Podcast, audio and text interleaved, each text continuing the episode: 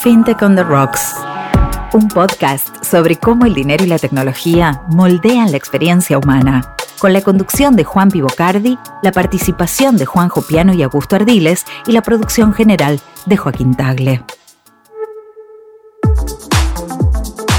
Bienvenidos a la segunda temporada de FinTech on the Rocks. Hoy vamos a explorar los entresijos del apasionante mundo financiero y su constante compañera, la incertidumbre. En esta ocasión nos sumergiremos en una característica fundamental del ecosistema financiero mundial y analizaremos cómo las empresas y personas abordan este desafío. Antes de hablar con nuestro invitado muy especial sobre esto, le vamos a dar paso a Augusto para que nos presente una historia. Juanpi, ¿cómo estás? Muy bien. Eh, qué honor, ¿eh? Porque la verdad, yo nunca pensé que iba a estar tan cerca de una persona que directo o indirectamente gestó o generó una reina del mundo. Es increíble, ¿eh? es increíble. La verdad que eh, esta historia se la debemos a Augusto Darget, que, que, la ha expresado de una forma muy clara. Pero me parece bueno porque todo tiene que ver con todo y la historia está entrelazada, ¿viste?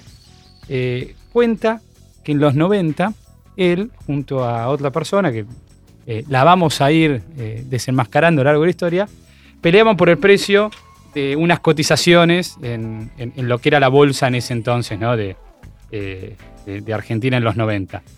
el negro Suárez entiendo que, se empieza a carajear con, la persona que tenemos acá enfrente y le dice, judío DM, puso, puso gusto, y Claudio se la dejó pasar meses más tarde, se encuentra Claudio, que es la persona de esto, y le dice: Pagá vos, católico de mierda.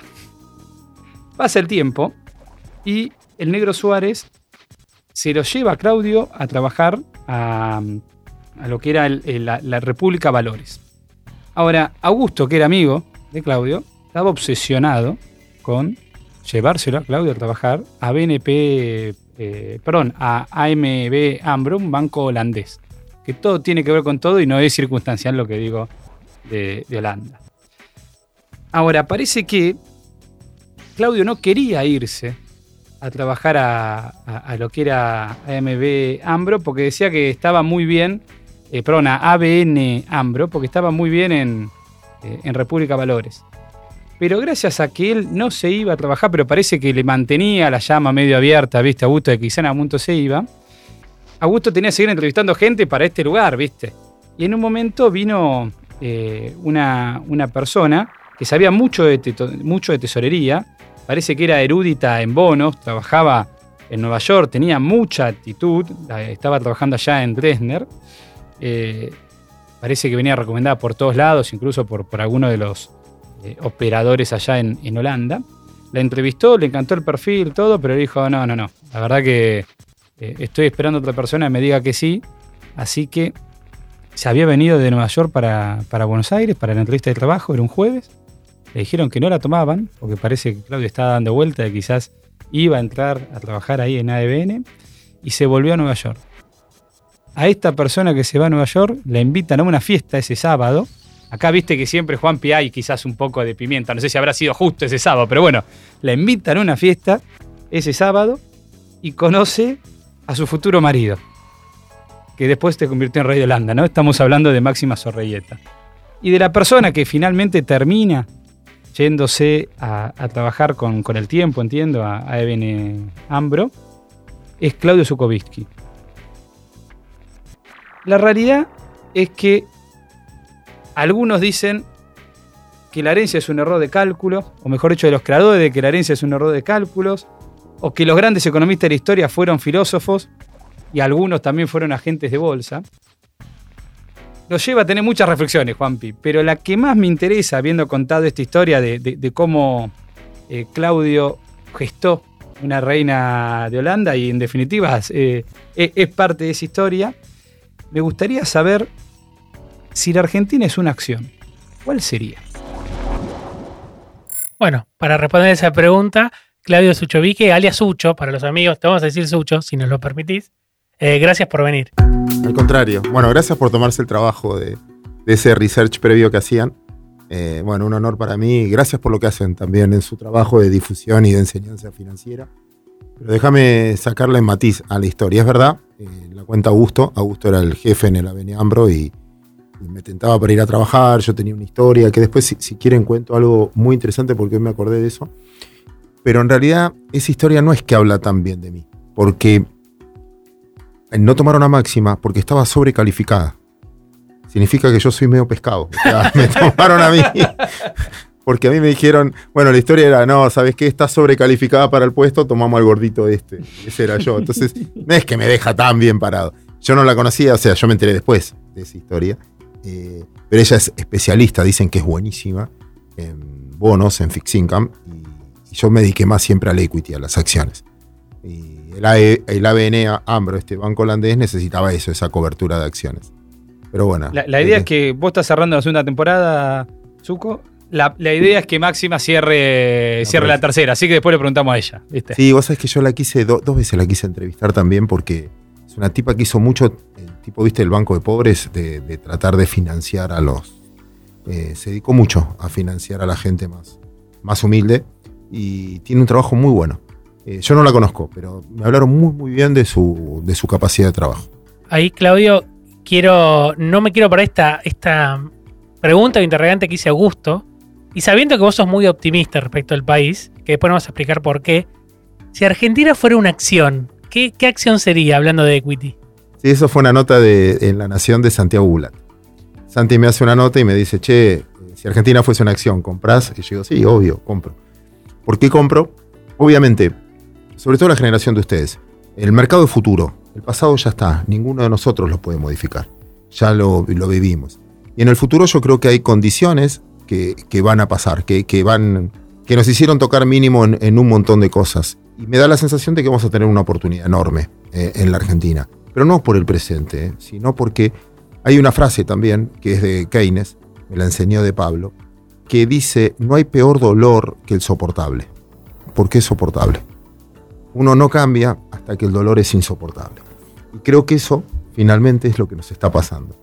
Y yo veo, Augusto también lo repite mucho, y yo estoy completamente convencido, que es la primera vez en mucho tiempo que veo, no importa el partido político, no importa el color, no importa lo que fuera, que no están discutiendo las cosas básicas. Ejemplo, ya nadie discute que hay que bajar el déficit fiscal. Hasta el oficialismo te dice. Al oficialismo le escuché decir la emisión genera inflación. Ya es un avance, ya es, Es enorme. Es enorme que ya no te discutan eso. Pensás que Argentina discutió muchos años eso. Entonces, cuando ya veo que digo, bueno, hay cosas que empezamos a estar de acuerdo en las cosas básicas, me alienta. También yo soy de los que, yo me equivoqué bastante en el 2017, 2016, por confundir esperanza con expectativa. Esperanza es un sueño. Expectativa es tener datos. Y yo a veces tengo miedo de decir, eh, confundo lo que quiero que pasa con lo que puedo pasar. Entonces siempre lo aclaro. Mira, vengo de un error. Igual creo, viendo a la generación de ustedes, viendo a mis hijos, que lo que viene va a ser mucho mejor de lo que vivimos y que también te vas a conformar con, con mucho menos. Creo que hables con el que hables, mira, en, la bolsa siempre cuando, yo siempre digo lo mismo. Cuando viene un tipo y te dice, che, ¿por qué baja la bolsa? Y yo siempre le digo, porque te quedaste afuera. Si no, no te harías esta pregunta. No, no, no harías, o sea, sabrés por qué sube, porque por eso compraste. Si te sorprendes, porque no compraste. Y cuando te preguntan, che, ¿por qué baja la bolsa? Y porque estás empomado. Si no, no te harías esa pregunta. Cuando todo el mundo te pregunta, ¿cuánto explota? ¿Cuánto explota? ¿Cuánto explota? Bueno, ya tomaste los recaudos. Ya te estoqueaste, ya compraste dólares, ya... Es como que siento que la micro está cubierta y el que está fundido es el Estado. Y como yo tengo una mirada bastante liberal del concepto, eh, viste que yo divido izquierda a derecha de acuerdo a tu grado de tolerancia al Estado. Y como yo le tengo menos tolerancia al Estado y, y creo más en el emprendimiento privado, y como el Estado no tiene un mango, no tiene ni cómo hacer nada, creo que el próximo ciclo viene de los privados y ahí le tengo mucho más fe. Perdón lo extenso que fui en... No, clarísimo. ¿Por qué decís que lo incierto es peor que lo malo? eh, frase de cabecera de finanzas. Eh, sí, lo incierto es peor que lo malo. Y vos lo decías también en la presentación. Vos a lo malo te adaptas. Retenciones, bueno, no tengo retenciones. Tengo que probar una cira. Te, te adaptas. Estas son las reglas del juego. A lo incierto no. Che, ¿te aprueban la cira? No sé. Ese no sé te mata porque no, bueno, no voy a ir a buscar contado con liquidación porque si me aprueban la cira consigo a 240. Y no, pero si no te la van a... Bueno, todo eso incierto te paraliza. La incertidumbre te paraliza. Eh, también una regla estable en el tiempo es mucho mejor que una regla perfecta. aunque no sea buena la regla. Vos lo que buscás es tener una zona de confort donde puedas estar, manejar. Cuando estás incierto, estás muy inseguro. También los mercados que varían mucho de precio son los inciertos. Y también la incertidumbre seduce, porque es donde puedes ganar, donde... Bitcoin, ¿no? Como, Eh, como algo que O el vértigo. refleja mucho. El vértigo. Y eso también hace, mira, ¿por qué Schumacher, con la guita que tenía, con todo lo que tenía, Se seguía corriendo a cabeza. 300 kilómetros por hora? ¿Qué sentido tenía? Y dejó y estaba en la gloria. ¿Para qué volvió? Eh, o a hacer, amaba el vértigo. Corría por su sangre. Yo no. Quizás yo manejo a 20 kilómetros por hora pegado al volante. No me gusta. Entonces, para mí lo incierto es peor que lo malo. Y en el mercado tenés de los dos y por eso es mercado. Y ahí mi pregunta es, siendo, digamos, que tiene esta mala prensa la incertidumbre, también vemos que hay un montón de empresas que gracias a la incertidumbre hacen dinero, ¿no? Eh, Bueno, eh, el punto es, está muy bien, por eso te digo, eh, esto es un juego de suma cero, uno gana y otro pierde. Eh, ahora, si tu negocio es la incertidumbre, es que te manejas con menos escrúpulos, sos, tenés muy buenos contactos, si tenés que coimear, coimeás, si tenés que manejar la incertidumbre, también hay de eso. ¿no? Eh, También es en qué tipo de sociedad querés vivir. Entonces déjame contestarte con una pregunta. Ahora yo te pregunto a vos. Para vos, ¿el fin justifica los medios? No. Para vos, Tampoco. bueno, para una parte de la sociedad argentina sí. Muchos lados en la política y no es por la causa. Y no, y lo tenemos que hacer por... Entonces es en qué tipo de sociedad querés vivir. Si el fin justifica los medios. Entonces, desde mi punto de vista, entiendo que con incertidumbre se puede ganar mucha plata, pero hay otro que la pierde. Eh, hay una frase que yo también siempre repito que es mentira que crisis es oportunidad. Es mentira. Crisis es crisis. Es oportunidad para pocos, para el que estuvo preparado. Bueno, mi hijo me dice, bueno, pero yo pude comprar telas baratas porque en la crisis fue una oportunidad. Sí, pero alguien las vendió. Entonces Y vos- se perdió. y, y la historia la escriben los que ganan finalmente. Pero una crisis fue oportunidad para algunos. Y cuando. entonces, pues si no estaríamos todo el día, eh, tráeme una crisis, qué bueno esto, quiero crisis para después tener oportunidad. No, crisis deja un montón de gente en la calle. Eh, Por eso depende de qué lado uno habla en esa historia. Una cosa es hablar con respaldo económico, una cosa es hablar con ahorros, otra cosa es hablar cuando la está corriendo de atrás y demás. Se- seguramente y una viste, cosa- vi- viste de Big Short que en un momento de la película están festejando cuando hacen un gran deal comprando, eh, comprando los CDs y en un momento, el, eh, no me acuerdo el nombre, pero el que lo personifica como actor es Brad Pitt, le dice, dejen de reírse. No entienden que va a haber gente que va a perder sus casas, que no va a poder comer, que, que va a perder todos sus ahorros. Es verdad que nunca vemos esa, casa, cara de la moneda cuando te cuentan esta, historia de crisis igual oportunidad. La generación de ustedes la tiene más complicada. Eh, ¿Qué es la diferencia? Este era un gran ejemplo de Tomás Bulat. Una cosa es distribución y otra cosa es movilidad social. Mi generación tuvo movilidad social. Eh, de donde yo vengo, mi viejo carpintero, etcétera. eh, primero mi, mi hermano y yo profesionales, pero mi viejo vivió mucho mejor que su abuelo. Había movilidad social. Alguien de abajo podía llegar. La generación de ustedes se perdió esa movilidad social y confundieron distribución. Distribución es sacarle a uno para darles a otros. Movilidad social es agrandar la torta. Y eso es cuando hablábamos en, en- lo que te referías antes, lo que perdió la Argentina es esa posibilidad de agrandar la torta. Estamos discutiendo cómo repartimos las pocas reservas que quedaron, cómo repartimos lo que recaudamos, cómo repartimos lo que hay, el stock. Pero no, nadie está pensando en la generación de flujo nuevo, sí están pensando, pero bueno, esa, es la gran transformación de fondo, pensar en el flujo nuevo y no tanto en cómo distribuimos lo poco que hay. Siempre hay una cuestión, o se dice de la Argentina, me parece que de Latinoamérica en general, que hay un problema, si se quiere, de acceso ¿no? a instrumentos financieros de inversión, que, en que, que para algunos podría ser justamente una vía de obtener, si se quiere, eh, de poder poner sus ahorros en acción, ¿no? Decir, bueno, uno, uno trabaja, genera un ahorro y eso lo pone en el mercado financiero que le puede dar rendimientos que, que permitan su crecimiento en el futuro, el cumplimiento de objetivos. ¿Por qué estamos tan mal en Latinoamérica en ese punto? Eh, sí, no toda Latinoamérica. Eh, eh, quizás la respuesta es más política que económica. Yo pienso, yo no pienso eso. Yo llevo muchos años en el sistema bursátil. Yo pienso que el argentino está sobreeducado financieramente. ¿Viste cuando te dicen eh, a un argentino le falta educación financiera? No, al contrario. Está terriblemente educado. Tan educado que no confía. Entonces, lo que tenés en Argentina es falta de confianza. ¿Por qué? La desinstitu- desinstitucionalización no es solo política. No es que no crece en la justicia. no crees en los políticos o no crees, no crees en un instrumento, institución que se llama hipoteca. ¿Por qué? Porque yo podía tener una hipoteca y no me cumplían. No crees en, el instrumento alquiler, porque no me pagan y no pasa nada. No creo en el instrumento cheque, porque pueden no pagarme y no pasa nada, pero es un instrumento ejecutivo, sí, pero anda a cobrar. Eh, la ley se debate. Una ley no es una ley, es debatible. Y no, esto paga, esto no paga. Cuando tenés tanta incertidumbre legal, eh, de credibilidad, eh, la gente se refugia en otra cosa. ¿Qué es otra cosa en Argentina? El dólar u otra moneda. Y en Latinoamérica igual. Y fíjate qué raro. Em, la Reserva Federal es el único que emite dólares si reciben de otro lado son falsos, no los tomen.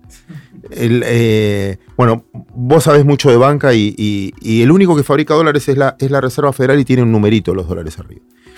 Y para la Reserva Federal es exportación de billetes.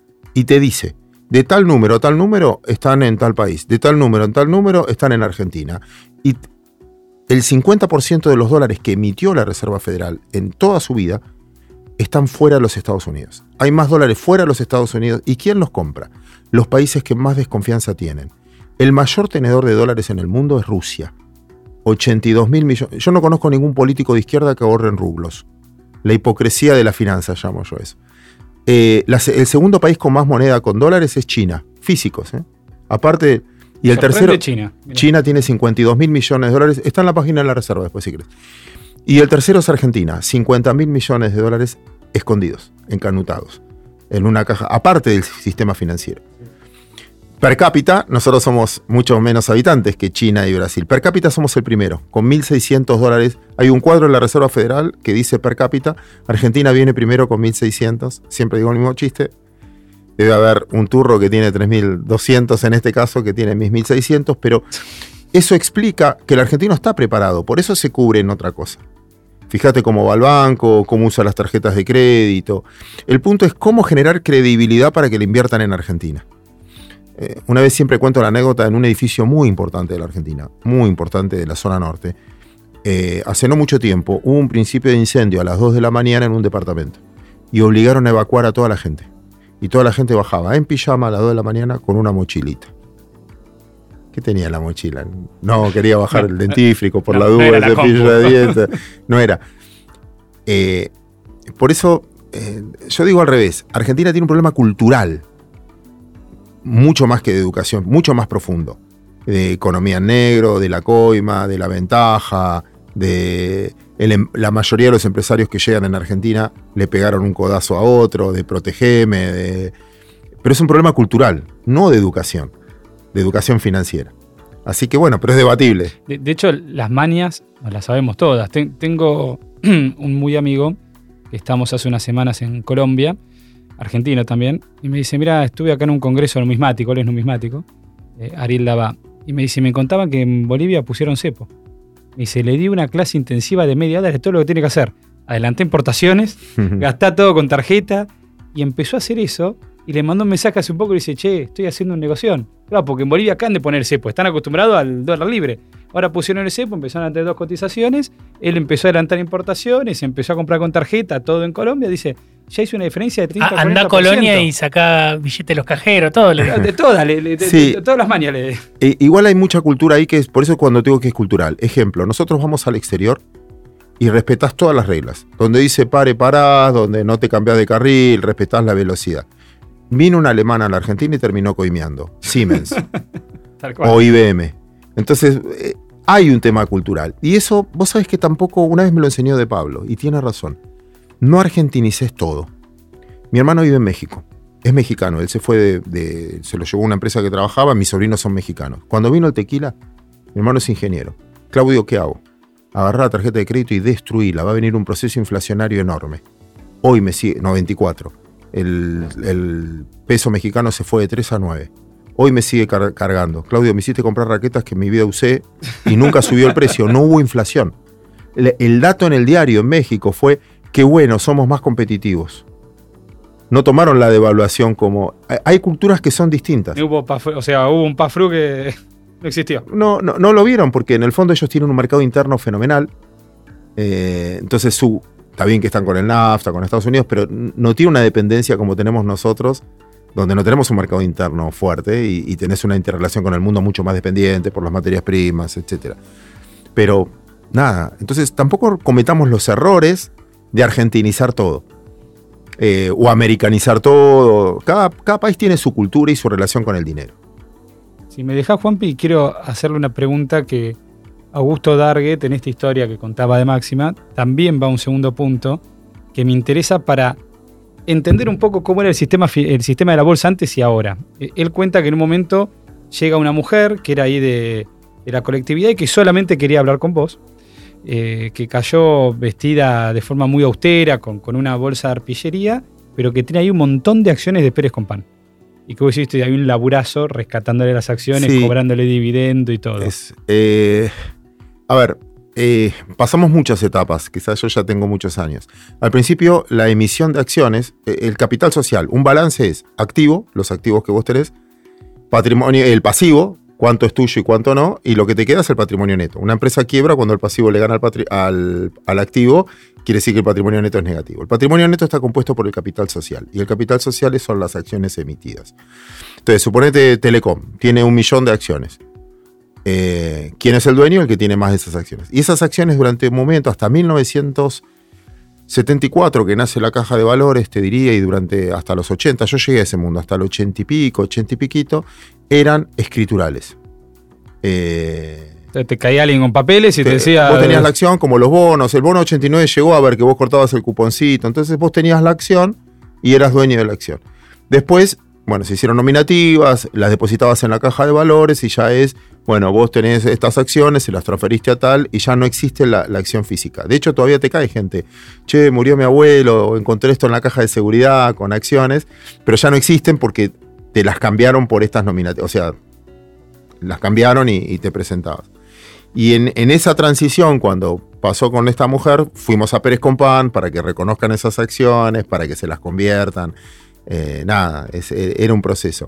Pero fueron muchos cambios. Eh, cuando yo empecé en esto también, eh, que en eso que hablaban de, del Nero Suárez y demás, discutías en el recinto. El recinto era viva voz, se llamaba face to face. Hoy ya es electrónico en todos los países del mundo. Entonces, por ejemplo... en- ¿Extrañas eso? Sí, pero porque quizás uno extraña el pasado porque uno era más joven o, o, eh, es, es la melancolía. Todo tiempo de- pasado fue mejor. No, yo, eh, para mí es mucho mejor este en, en términos de transparencia y demás, pero en aquel momento vos tenías la obligación de gritar y el grito era eh, compro tanto, porque vos se lo asignabas al primero que escuchabas. En Argentina alcanzaba con el grito. En Estados Unidos era tanta gente y era tan que no alcanzaba con el grito. Entonces veían las señas con las manos y se ponían los guardapolvos de colores para llamar la atención. Cuando ustedes ven el recinto americano, lo ves vestidos como corbatas ridículas. No es que eran ridículos. Es que también hay tanta gente que tenés que llamar la atención porque al que primero yo le tengo que vender es al que, al que escuché. Entonces era el negocio de la palabra, vos tenías que confiar. Eh, nosotros somos productos de eso, de- nos conocemos todos, sabes en quién confiar, en quién no confiar, quién honra la palabra, quién no honra la palabra. Hoy después cuando somos tanta gente, tantas personas, bueno, hay un documento. Antes no había, era, dabas un papelito, te compré, te vendí, reconocías, no reconocías. Podía fallar, fallabas una vez y ya no te creía más nadie, te quemabas en el mercado. Así que para quienes nos están escuchando, si mañana se muere una abuela, un tío, un primo, una tía abuela y encuentran acciones, Se compran y venden en Mercado Libre como reliquia. como reliquia, no Pero no- no, O sea, no, te pueden ir a buscar a vos, digamos. No. Eduardo Sáenz de Cabezón, que creo que junto a Adrián Paez es uno de los divulgadores de matemática, por lo menos en habla hispana, más importantes, en una charla que se llama ¿Para qué sirven las matemáticas? dice una reflexión que, que me parece muy interesante. Él dice que todos los días hay alguien que nos está disfrazando los datos para manipularlos y que si uno tiene la capanti- capacidad de entender eso, es más difícil de ser manipulado y en definitiva es un ciudadano más crítico y libre. ¿Podemos ampliar esta reflexión al campo de las finanzas y la economía? Sí, eh, sí. Eh, hay un libro, se los recomiendo, de Akerlof, Premio Nobel de Economía, eh, casado con Yellen, la que es secretaria del Tesoro de los Estados Unidos. Imagínate lo que son las discusiones de estos dos a la noche. Eh, Akerlof tiene un, un trabajo que es muy crítico hacia nosotros, que se llama eso, manipulación. Entonces, por ejemplo, él decía que Coleman, el de la mostaza, el que creó la mostaza, decía que vivía no de lo que consumía la gente, sino el desperdicio de lo que la gente se servía de más en el plato. Eh, los gimnasios. ¿Por qué te cobran adelantado un 30% de descuento? Porque la mayoría en enero quiere hacer gimnasia, febrero y después fin de año no va más. Entonces, el cobro adelantado pueden vender dos veces ese espacio porque la gente deja de ir. ¿Cómo era la manipulación en la economía real para hacer ciertas cosas? Hernán Casiari tiene un cuento fenomenal que es el de las encuestas. Entonces el tipo se para, yo lo hago mucho en las charlas, se para delante de la gente y dice, ¿quién de ustedes llena encuestas? Y levanta la mano solo el 5 o 6% de la gente. A mí me pasa eso. ¿Y quién llena encuestas? El que está laburando no da bola a las encuestas. ¿Quién llena? ¿El que está al pedo? El que le, encanta la política y quiere incidir y quiere opinar y tiene ganas de, de, influenciar también con su respuesta. Y el que está muy enojado y dice cualquier cosa. Y todos nosotros basamos lo que va a pasar en encuestas que llena el 10% de la gente que no representa a lo que va a pasar. Por eso no la... Finanzas, eh, INDEC, inflación. Entonces yo te digo, la inflación fue del 7,8. ¿Cómo contemplas ahí los precios cuidados? ¿Forman parte o no forman parte? ¿Es lo mismo una inflación del 7,8 con un crecimiento económico del 2% o una inflación del 7% con una recesión del 3%? ¿Es lo mismo la inflación con, che, se cortó la luz, tuve que contratar un generador? Se cortó, no pude llegar al laburo y me tuve que tomar un Uber, Cabify, taxi o lo que fuera. Ese aumento de costos que forma parte de la fijación de precios de equilibrio tuyo ¿Cómo lo llamas? Inflación, costo estructural. Entonces, eh, hay un viejo refrán bursátil que dice que una verdad medias es mucho peor que una mentira. Y se manipula mucho. Yo digo que en el mercado no estamos informados, estamos influenciados. Eh, y ahí es donde vos, eh, ahí el conocimiento sirve, o, tu olfato, o tu intuición, de decir, a ver, vamos a la política. ¿Qué tiene que decir la oposición? ¿Que está todo bien o que está todo mal? Yo diría la verdad. Pero si es oposición, va a querer ver lo malo para que me votes a mí. ¿Y qué tiene que decir el oficialismo? Que está todo bien. Eh, agarrar uno por uno. Si Javier quiere dolarizar, ¿qué tiene que decir? Y que dejar que el otro diga que el dólar va a ser en 2.500, 3.000. ¿Para qué? Y porque me estás resolviendo el tema, porque me lo hace subir desde ahora y yo no tengo que hacer. Entonces es. Lo primero que yo aprendo, la, eh, si yo puedo enseñar, yo tengo un programa que se llama Cuando mis hijos tengan mi edad. ¿Cómo va a ser el mundo cuando mis hijos tengan mi edad? Entonces yo digo, si yo le hablo a mis hijos, le hablo a ustedes, de la generación de ustedes, digo, primero, no, de mala fe, no de mala fe, porque la mayoría de la gente tiene buena leche. Es, ¿cuál es el negocio del otro? ¿Cuál es el negocio del otro? Vos, vos más, yo lo puedo entrevistar a ustedes, ustedes me entrevistan a mí, depende, cambiamos los roles en, que nos toca a cada uno. Bueno, ¿cuál es? Bueno, entrevistar. ¿Y entrevistar qué es? Depende. En, en qué, es, esto es mucho más relajado porque lo estamos haciendo en un, sistema que no, no, nos, no, nos, molesta el minuto a minuto. Pero para que esto tenga viralización y mañana mucha gente, bueno, necesito un buen título. Entonces, ¿el título representa lo que estamos diciendo o lo estás encabezando para que haga doble clic? Yo, por ejemplo, vivo enojado con un diario porque siempre me pone y me pone títulos que yo no dije eso. Y vos le decís, che, pero la nota no dice eso. Sí, ya sé, pero si no, ¿quién le hace doble clic? Eh, y me dice, pero yo no dije eso. Eh, me estás haciendo quedar mal a mí. Bueno, no, lo decís, es una manera, es una manera. Eh, yo, que yo interpreto que vos decís. Claro, y es público, y no sé, vos ayer eh, fue una charla y decís, bueno, vos quisiste decir esto, y ¿cómo te defendés después si yo te saco de contexto algo que quisiste decir? Eh, lo mismo pasa con una empresa, porque es mucho más importante las expectativas previas que vos tenés que la noticia. Si vos esperás algo muy bueno, pero muy bueno, pero muy bueno, y es solo bueno, es una desilusión. Ahora, si esperas algo muy malo, muy malo, muy malo, muy malo, ayer festejaban en 7,8 y es solo malo, es un alivio. La felicidad es una cuestión de expectativas. Previa. De acuerdo. Previa. Entonces, eh, y en el mercado manejas esas expectativas. Eh, che, parece que viene tal balance, parece que. Para, ¿lo estás diciendo para que compre? ¿O, lo estás diciendo para.?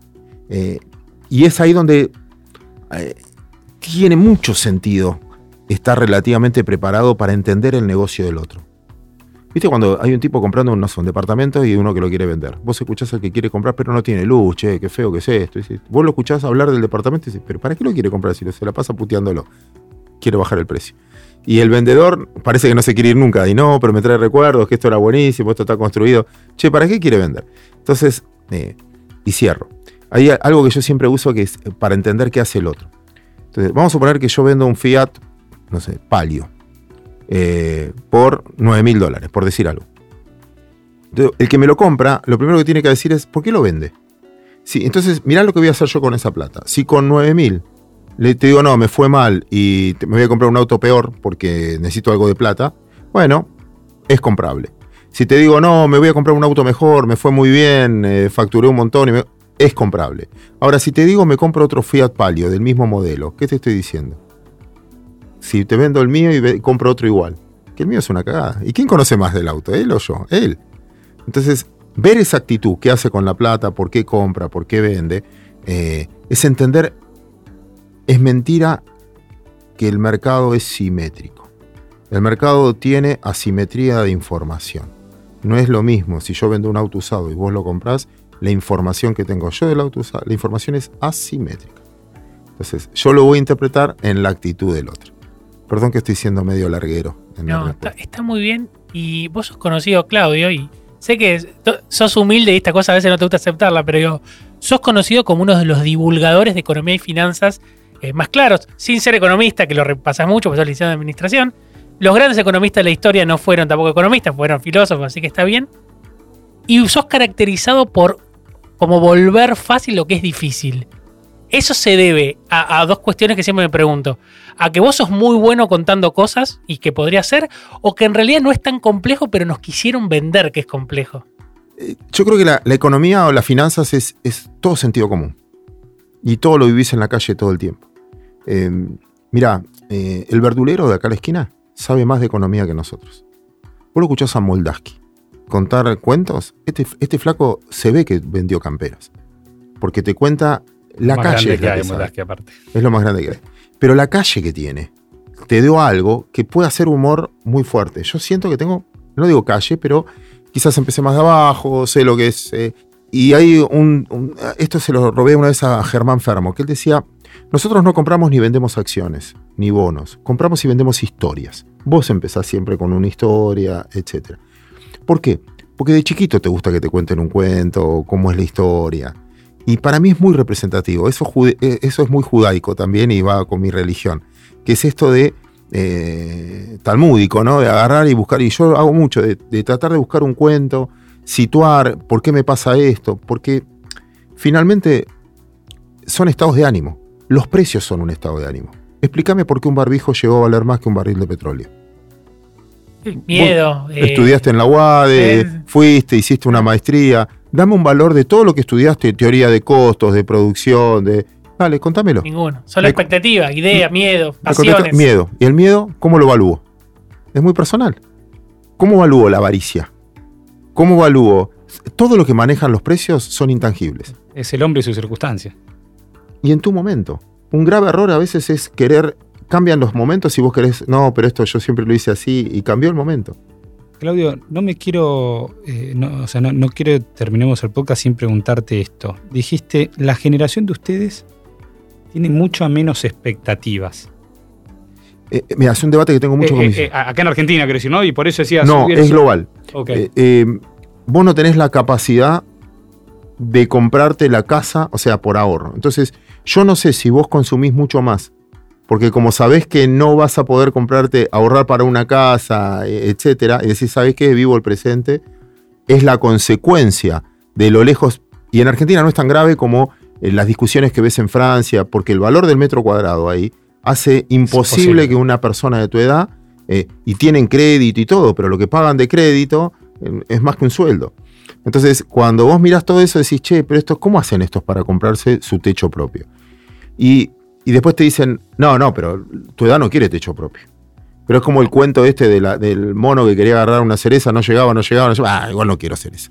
Entonces vos decís, bueno, igual como no llego, no... yo no sé qué es si tu generación, pero la generación de ustedes es muy ansiosa. Muy ansiosa. Yo no sé cómo vas a manejar esa ansiedad. Esto de que te mando un WhatsApp, ¿cómo no me contestaste?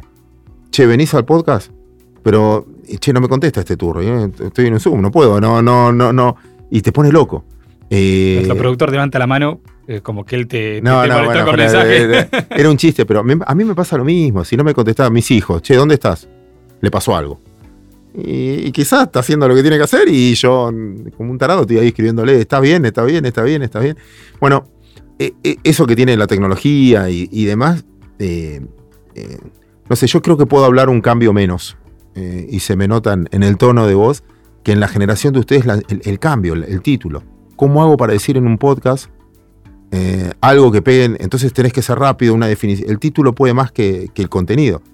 Haces una nota con un filósofo y hablando profundo, y quizás te guste, quizás no, pero es muy difícil captar la atención de la gente. Sí, esa es una discusión que también tenemos con nuestro productor. ¿Por qué me habla del SEO, no? Porque el SEO, las palabras. Y yo digo, yo quiero reflejar en el título lo que se habló, ¿no? Dice, no, pero el SEO es mejor si uno le pone el SEM eh, y las palabras en los algoritmos de búsqueda. Entonces, tenemos esas conversaciones. Eh, nos gusta en este podcast también hacer predicciones. No te vamos a preguntar sobre el valor de dólar futuro o si o cómo le va a ir a Argentina el año que viene, sino algo por ahí más Aunque vinculado. sería muy válido. sería muy válido. No Pero- tengo problema. Eh, a mí me gustaría preguntarte vos, ¿cómo te imaginás el sistema financiero del futuro? Wow. Eh, mira, eh, mi principal función hoy, o desde el punto de vista de, responsabilidad, yo estoy como secretario general de la Federación Iberoamericana de Bolsas. Todas las bolsas de Iberoamérica, hace mucho tiempo, yo estoy hace siete años ahí como coordinador, como secretario.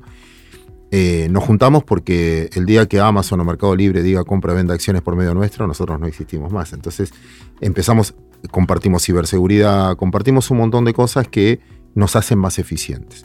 Entonces ya no somos competidores, todas las bolsas de Iberoamérica somos socios en el conocimiento. Compartimos un montón de gastos. Y eso discutís mucha realidad. El sistema financiero tiene, hoy es competencia, el día de mañana va a estar integrado. Eh, se aleja lo que es la contraparte central. Contraparte central es, vos pones una fotito en Facebook, bueno, tu generación en Instagram, otro pone me gusta, Facebook es dueño de la información. Vos me mandás un WhatsApp, mandás un grupo, Facebook es dueño de la información. Vos pones eh, un tweet, otro retweet, Twitter es dueño de la información. Eso es contraparte central. Desde que existe blockchain y la posibilidad de poner en bloques la información y que nadie sea dueño de toda la información, viene un sistema relativamente nuevo porque yo no necesito a alguien que me valide que la información sea buena. Eh, mira, hay algo que pasó que yo no lo puedo explicar. No lo puedo explicar. O sea, planteo la duda porque no, no tengo explicación yo, no tengo la respuesta. Le dejo la inquietud a la generación de ustedes. Quiebra Silicon Valley. ¿Por qué quiebra? Los, no era un banco tecnológico, ¿eh? era un banco de inversores tecnológicos, que no es lo mismo. Los inversores tecnológicos, como había una recesión en Estados Unidos, le dijo al banco, como un importador y una Argentina, cuídame la guita, porque cualquier momento la necesito, tenela ahí, en algo seguro. ¿Qué hizo el banco? Compró bonos del Tesoro Americano, el 85% en bonos del Tesoro Americano a dos años.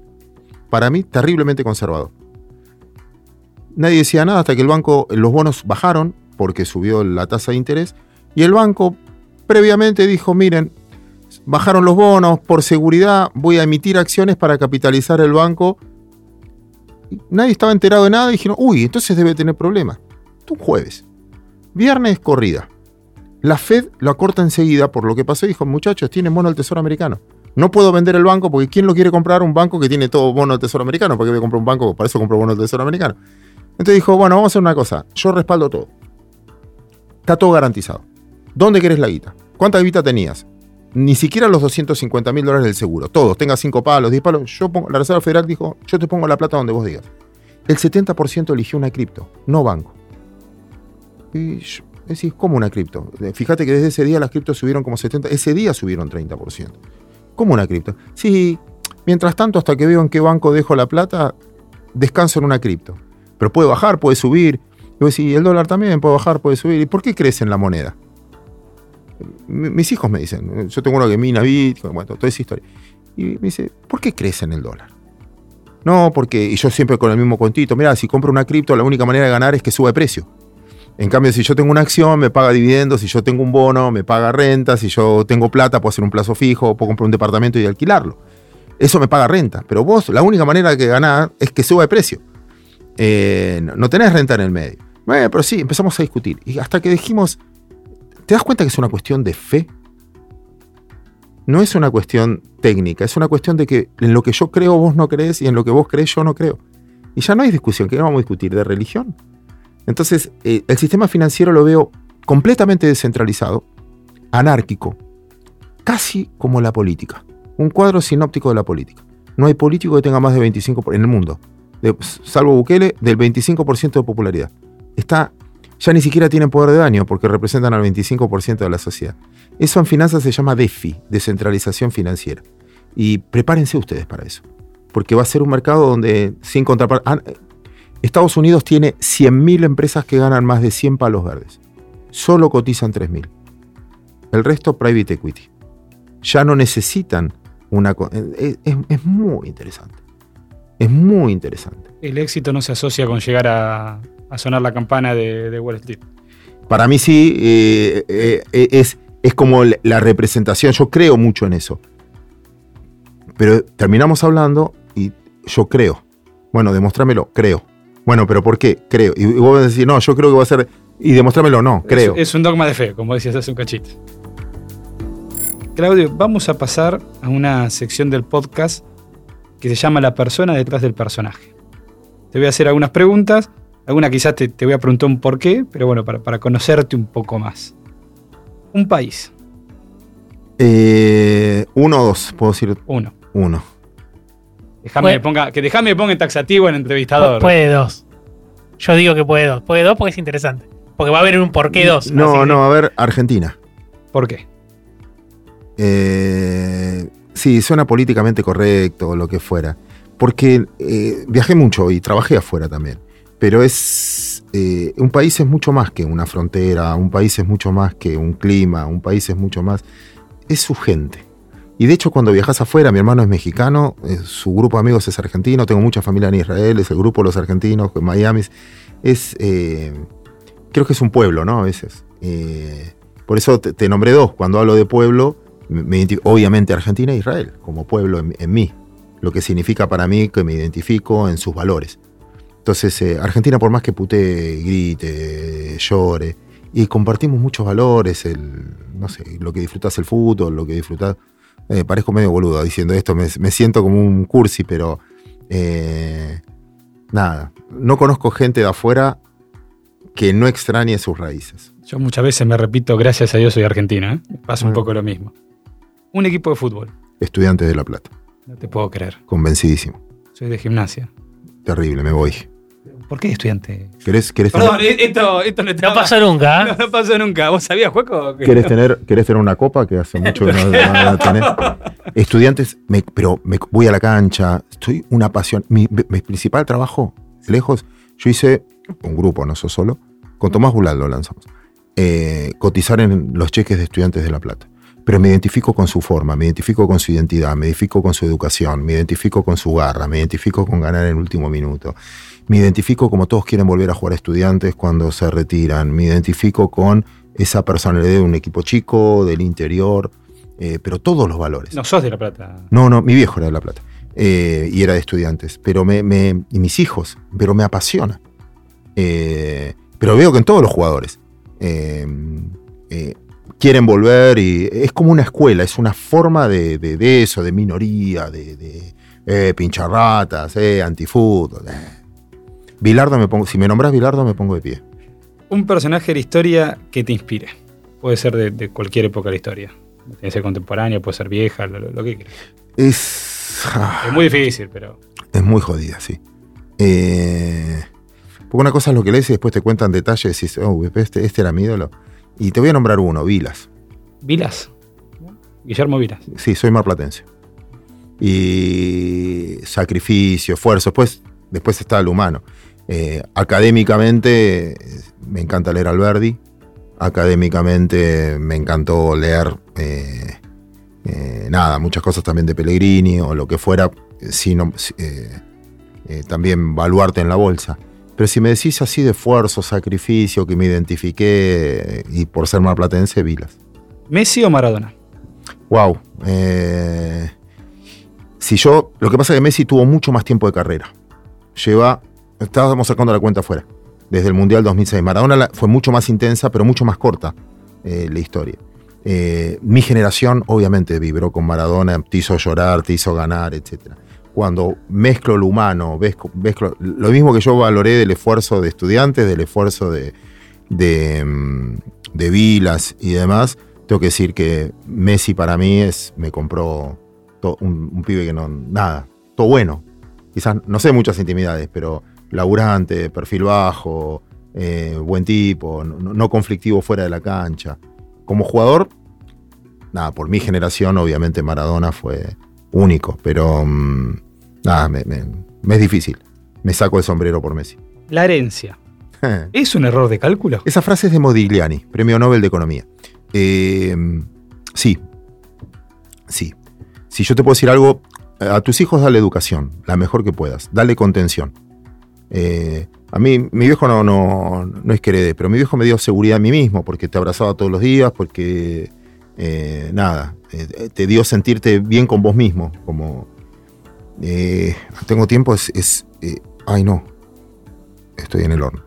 Eh, hay un cuento muy bueno en eso. eh, pero bueno, vamos a eso. Creo que lo mejor le puedes a tu hijo, aparte de la herencia debido a X cantidad, es que te vean feliz, que te vean disfrutar, que te vean ser pleno, que te vean eh, y darle eso, mucho afecto, mucha contención eh, y educación. Y la última, ¿qué problema del mundo te interesa resolver? Mira, yo no sé si yo no me siento así tan, oh, el mundo que puedo resolver. Eh, una vez escuché, dicen que lo dijo, no leí tanto, a la madre Teresa que decía, vos cuida tu metro cuadrado. Si cada uno cuida su metro cuadrado, tu familia, tus hijos, y vos cuidás los tuyos, yo cuido el mío, el, el país va a ser espectacular y el mundo va a ser espectacular. Si en vez de resolver los problemas de todo el mundo, es re- si cada uno resuelve los suyos y, y, eh, eh, vamos a ser todos mejores. Es una aplicación práctica del teorema de Coase. Eh, bueno, tal cual. Claudio, muchas gracias por Al venir. contrario, Te llevas acá un presente de House of Spirits, uno de nuestros sponsors. un honor. Y a toda la audiencia, nos vemos en el próximo episodio de FinTech on the Rocks. Muchas gracias.